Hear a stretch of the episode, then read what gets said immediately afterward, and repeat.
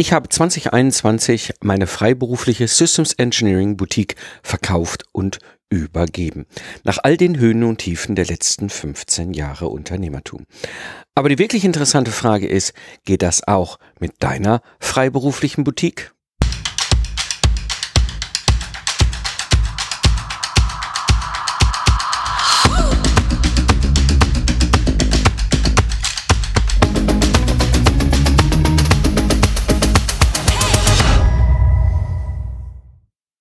Hallo Independent Professionals und freiberufliche Unternehmer. Am Mikrofon ist wieder Mike Pfingsten, Autor, Mentor und Gründer der Projectize Service Mastermind.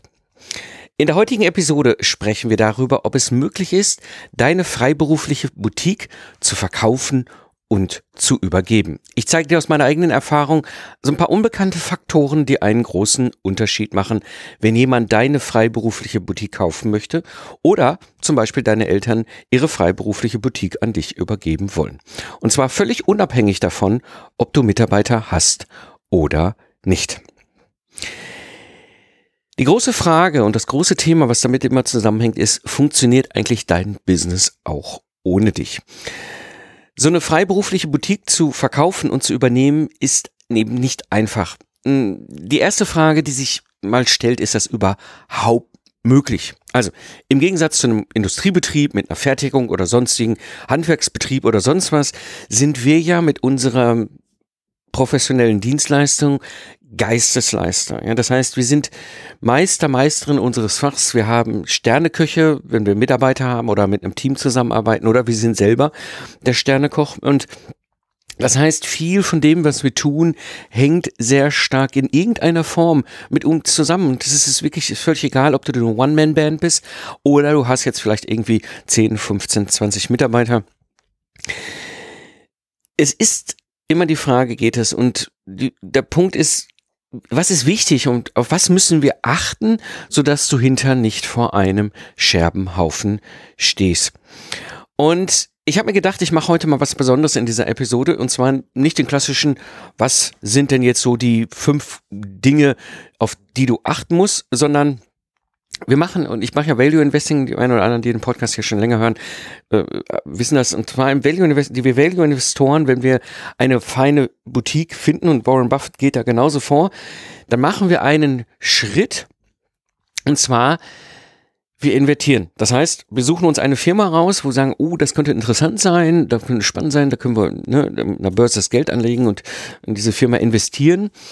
Und das Problem ist, du siehst sehr schnell sehr schöne äh, Ideen und dann ist das Invertieren einfach ein, ein Trick, ein Vorgehen, um zu sagen, warum ist das eine ganz fürchterliche Idee, als Value Investor in dieses Unternehmen zu invertieren. Und diese Idee habe ich jetzt mal hier in diese Podcast über, über äh, Episode übernommen. Und zwar, wann würde Warren Buffett deinen Business nicht kaufen?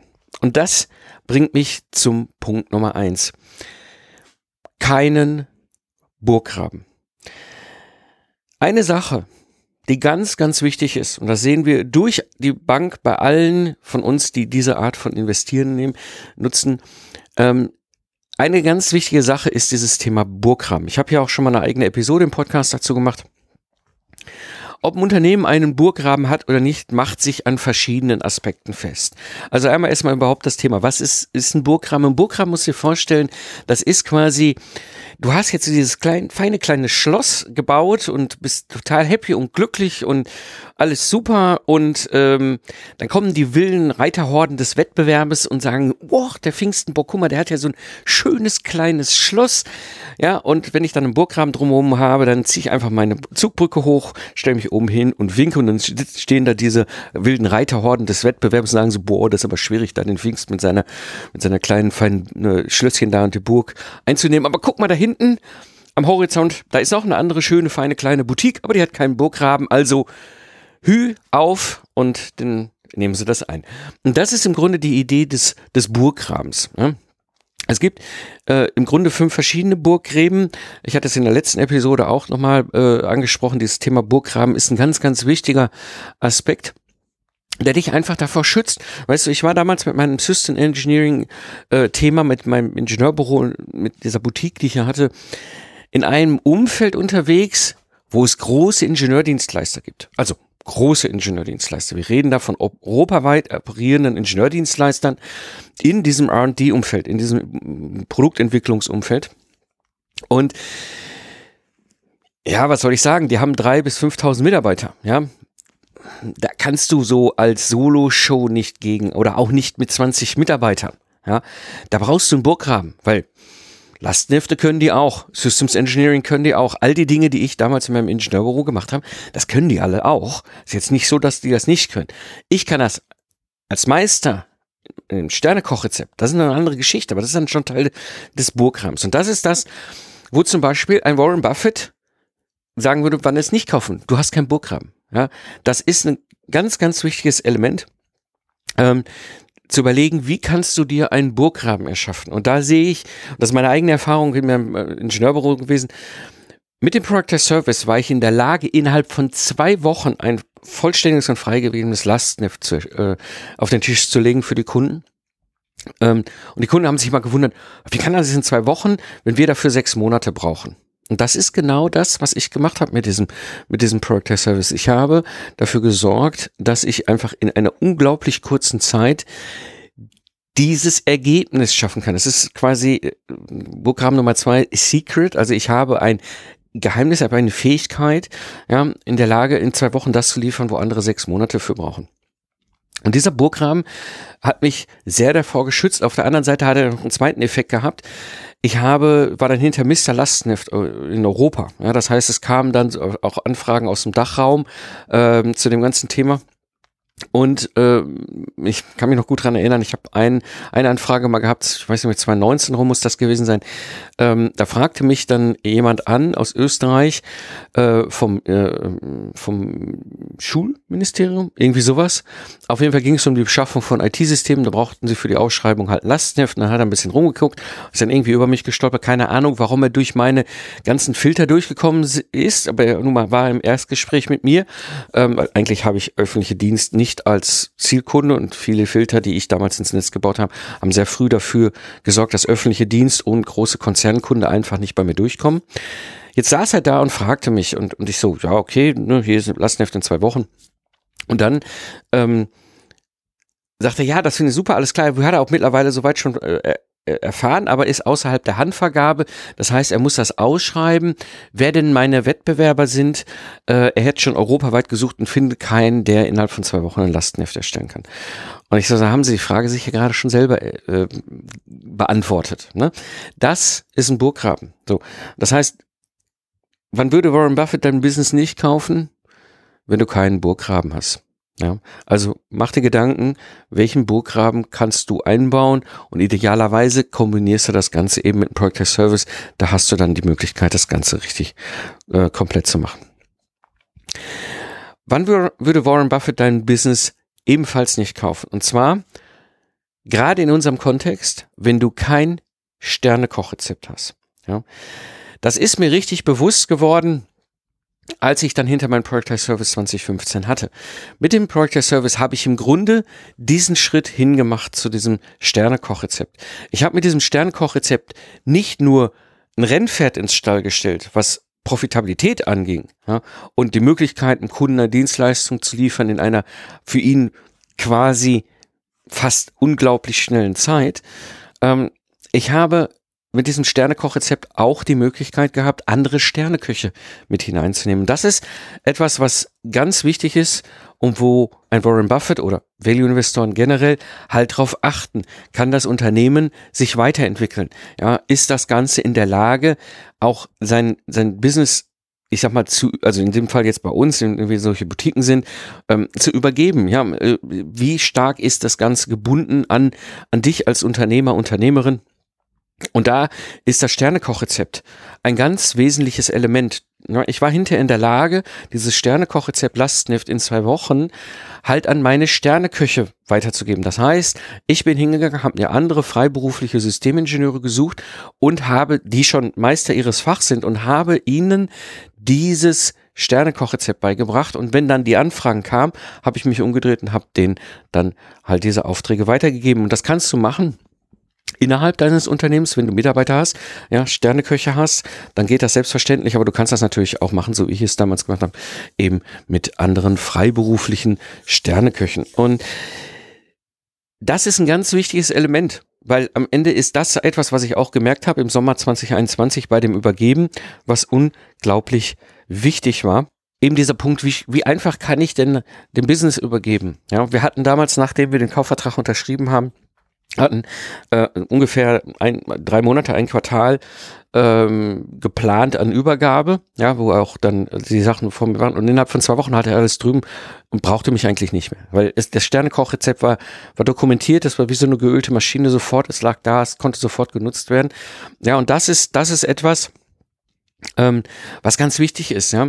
Hast du kein Sternekochrezept, wird Warren Buffett auch nicht ein Business kaufen. Ja. Und dann kommt Punkt Nummer drei, das Zeit gegen Geld Geschäftsmodell. Ja. Viele von uns steigen ja in dieses Zeit gegen Geld Geschäftsmodell ein, weil wir nichts anderes gelernt haben. Wir haben nichts anderes erklärt bekommen. Ja, bei mir war es halt einfach so, ich habe mir relativ früh in meiner Jugend festgestellt, so, der Mike und die Stechowe passen nicht zueinander. Also Künstler war nicht mehr so in die Wiege gelegt, also wie ich Unternehmer. Was brauchst du denn? Ich habe meine Lehre in einem Ingenieurbüro gemacht, also habe ich damals gesagt, okay, du musst Ingenieur sein, um Unternehmer sein zu können. Also habe ich ein Ingenieurstudium gemacht.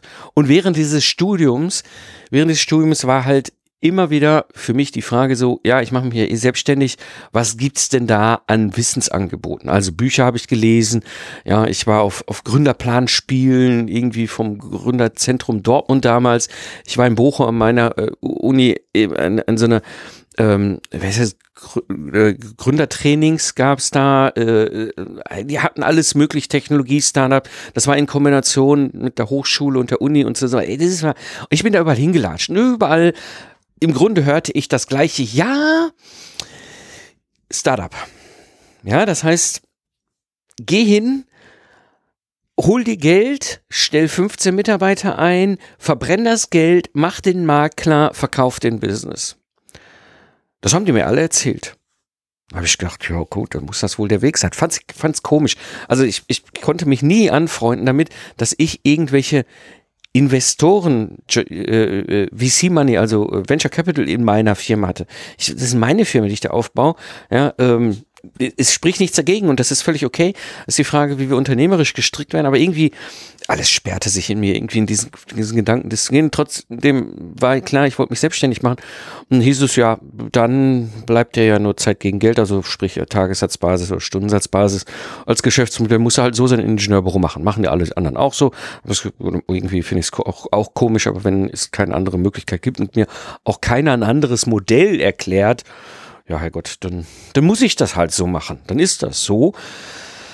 Fand es immer seltsam, aber gut. Und bin dann ja 2005 so auch in die Selbstständigkeit. Ne? Nachdem ich ja fünf Jahre als angestellter Entwicklungsingenieur, also erst am Anfang war ich ja im, im, im Softwarebereich embedded, ich habe das Kurvenlicht in die E-Klasse gebracht, das war mein Baby. Relativ schnell Softwareprojektleitung in diesem Projekt übernommen, dann hinter Systemingenieur in diesem Projekt und bin zu der Zeit auch schon als Angestellter im Troubleshooting im Projektmanagement unterwegs gewesen. Ich kriegte immer diese Projekte, wo mein Chef sagte immer so, ja, der Pfingsten, der löst das schon. Ne? Das heißt, während äh, die anderen morgens ins Büro kamen oder abends nach Hause sind, meistens war ich dann äh, mit der einen Seite oder mit der anderen Seite der Erdkugel irgendwie im Gespräch, um irgendwie ein Projekt zu retten. Und damit habe ich mich ja auch 2005 selbstständig gemacht. Und bin dann aber auch, auch ganz klar, klassisch, ne, wie, wie ich das so kannte, habe dann auf Stundensatzbasis mein erstes Angebot geschrieben, bin dann auch äh, hingegangen, habe gesagt, ja, ich hatte aber irgendwann gelernt dieses Jahr und äh, ne, Startup, Startup, Startup, kriegt man ja Höhle des Löwen, alles so schön um die Ohren geknallt. Also habe ich damals dann halt noch weitere Gesellschafter äh, gefunden, bin mit denen in eine GmbH und KKG gegangen, wir haben Mitarbeiter eingestellt, äh, wir haben uns, ne, VC Money haben uns nicht geholt, also haben wir uns natürlich einen Kontokorrentkredit, einen sauberen ordentlichen Kontokorrentkredit geholt. Irgendwo muss das Geld ja herkommen, was man verbrennt. Ja, und dann, dann haben, kam halt 2008 die Auto- und Wirtschaftskrise und dann sind wir da so mit dem blauen Auge hinten wieder rausgekommen, hatten dann noch so ein Kanalrobotikprojekt, was uns gerettet hat und dann gab es Krach in der Unternehmer, äh, also unter den Gesellschaftern und ich bin dann 2010 ausgestiegen und habe ein Troubleshooting-Projekt mitgenommen, stand quasi wieder fünf Jahre später genau da, wo ich war und ich hatte immer noch dieses Zeit gegen Geld Geschäftsmodell. Und das verunrumte mich einfach, weil ich dachte so, das kann doch nicht sein, das muss doch irgendwie einen anderen Weg geben und habe hab damals angefangen ja erstmal mich damit zu beschäftigen, kriege ich überhaupt mein Ingenieurbüro ins Internet und meine Dienstleistung über das Internet ausgeliefert, aber in der ganzen Verbindung eben halt, wie komme ich weg von dem Zeit gegen Geld hin zu einem anderen. Und am Ende war es dann auch ein, ein, eine Reise von Jahren, weil ich halt selber ausprobieren musste. Mir, es war keiner da, mir, der mir das zeigen konnte ähm, und halt geschaut habe, wie das geht und bin dann eigentlich erst 2015 dann an den Punkt gekommen, wo ich meinen richtig ersten, das, was ich heute auch Project as Service nennen würde, eben halt habe und rauskam aus diesem Zeit gegen Geld Geschäftsmodell. Und das ist ein ganz wichtiger Punkt, denn Zeit gegen Geld ist nicht schlecht. Also es ist jetzt nicht so, das ist ein Geschäftsmodell, was ja auch nicht ganz unüblich ist, gerade bei uns mit unseren äh, Service-Boutiquen, aber ähm, ob es das genialste Geschäftsmodell ist, ich wage das arg zu bezweifeln. Also ich habe, wie gesagt, damals auch nichts anderes gehört. Und der Schritt von dem, von dem klassischen, ja, wenn du, ich war ja zehn Jahre jetzt dann damals schon selbstständig aus dem Zeit gegen Geld, eben in ein, ein, ein wertbasierten Festpreis, in ein Product as Service mit einem, mit einer klaren Ergebnis und Dienstleistung. Der Schritt ist total logisch aber glaub nicht, der ist einfach, aber er macht total Sinn.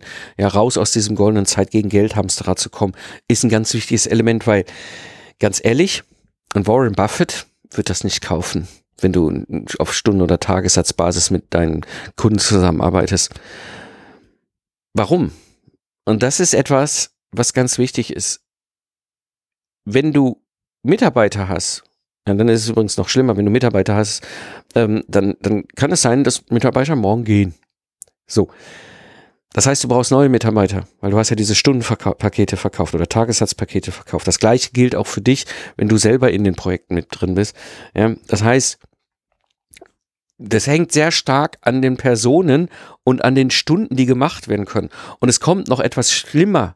Ja, das ist das, was, was, was, was ich, was mich, bevor ich ein Product Service 2015 in meinem Ingenieurbüro reingebaut habe, tierisch auf den Keks ging dieses stundensatzbasierte Arbeiten in den Projekten oder für die Projekte oder für die Kunden ist, wenn du Meisterin oder Meister deines Faches, wenn du so ein Boutique bist, eigentlich ein total bescheuertes Geschäftsmodell, weil was kennzeichnet uns denn aus? Wir liefern nicht nur auf Top-Qualität ein Ergebnis für unsere Kunden. Das ist eh unser Anspruch, das erwarten wir, was wollen wir, das ist unser Ziel. Das Problem dabei ist aber auch, wir sind ein richtig, richtig gut in dem, was wir tun. Ja, das heißt, wir sind viel schneller fertig und haben das Ergebnis auf die Laderampe quasi geschoben bei den Kunden, wie es der durchschnittliche andere Wettbewerb machen würde. Das bedeutet aber, wenn die 100 Stunden dafür brauchen und wir nur 50, dann können wir nur 50 Stunden abrechnen, die rechnen aber 100 Stunden ab. Deren Qualität ist nur halb so gut, aber die machen trotzdem einen doppelten Umsatz. Weil wir so gut sind und weil wir so schnell sind, schießen wir uns quasi ein Eigentor. Ja, und das ist etwas, warum ich total hinterher war damals gesagt, es kann nicht sein, dass ich in der Lage bin, so viel schneller, so viel besser zu performen in meiner Dienstleistung und am Ende bin ich auch noch der, Blöde. Ja, bin ich derjenige, der nur halb so viel abrechnen kann oder ja, ich tue das, was ich hasse. Ich tändel dann die anderen 50 Stunden rum und tue so, dass ich hinterher auch 100 Stunden abrechnen kann. Finde ich total bescheuert. Ja, wenn ich, wenn ich in einer doppelten Geschwindigkeit unterwegs bin und die Ergebnisse liefern kann und auf, auf Boutique-Niveau, Top-Level, hochqualitativ abliefer, dann kann ich in der Zeit zwei, zwei Kunden bedienen. Ja, anstatt bei dem einen die 100 Stunden voll zu machen, nur damit ich genauso viel abrechnen kann wie der andere durchschnittliche Wettbewerb, dem am Ende das Ergebnis auch egal ist. Ähm, so, und das hat mich tierisch genervt. Ja, da, und das ist etwas, was aus meiner Sicht ein ganz wesentlicher Faktor ist. Wenn du ein Zeit gegen Geld Geschäftsmodell hast, und das mag ein goldenes Hamsterrad sein und durchaus funktionieren und satt sechs oder siebenstellig sein, ja, Egal. Und egal, ob du jetzt als One-Man-Band unterwegs bist oder irgendwie 10 Mitarbeiter oder 20 Mitarbeiter hast mit deiner Boutique, hast du ein Zeit gegen Geld Geschäftsmodell, dann wird Warren Buffett dein Business nicht kaufen. Sorry, ist so. Ja, uninteressant. Ja, und diese ganzen drei Faktoren, die ich eben sagte, kein Burkheim, kein Sternekoch, ein Zeit gegen Geld Geschäftsmodell, das gilt genau so wenn du dein Business an deinen Nachwuchs übergeben willst oder wenn du jetzt gerade diesen Podcast hörst und deine Eltern dir ihre Boutique übergeben wollen.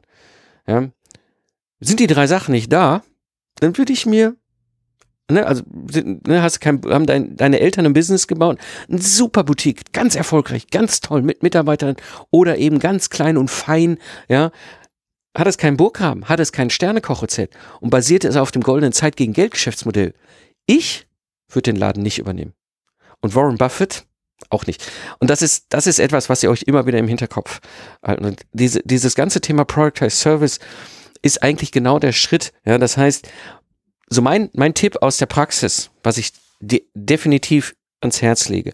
Als erstes, geh hin, eine Person, ein Problem, eine Lösung.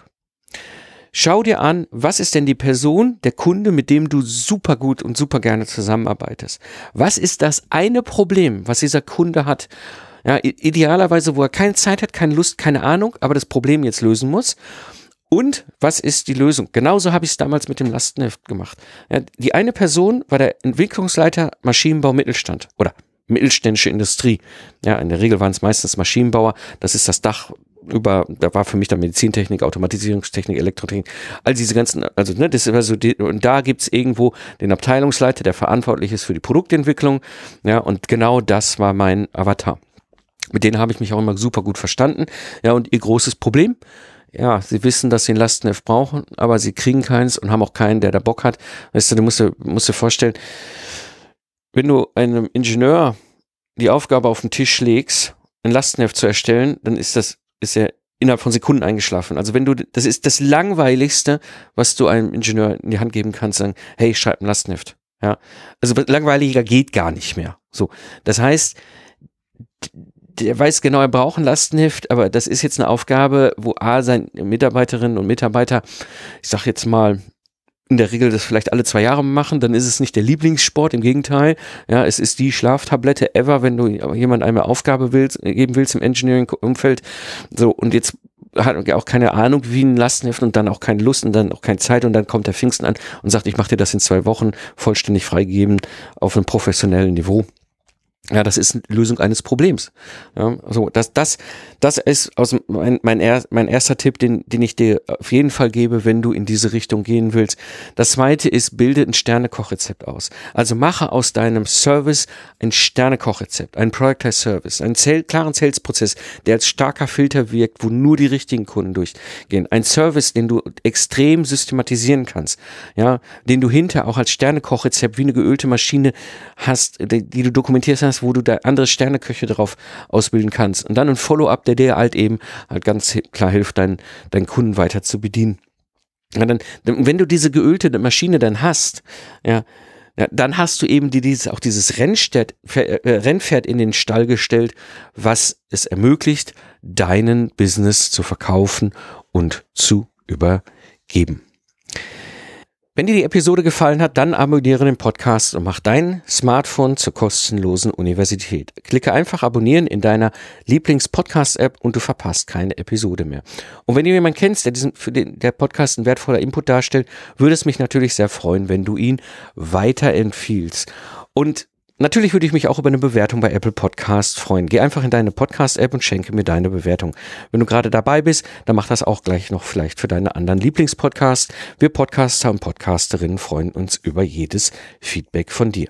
Das war die heutige Episode im Freiberuflich Selbstständig Podcast. Ich bin Mike Pfingsten und danke dir fürs Zuhören. Lach viel und hab viel Spaß, was auch immer du gerade machst. Und so sage ich Tschüss und bis zum nächsten Mal.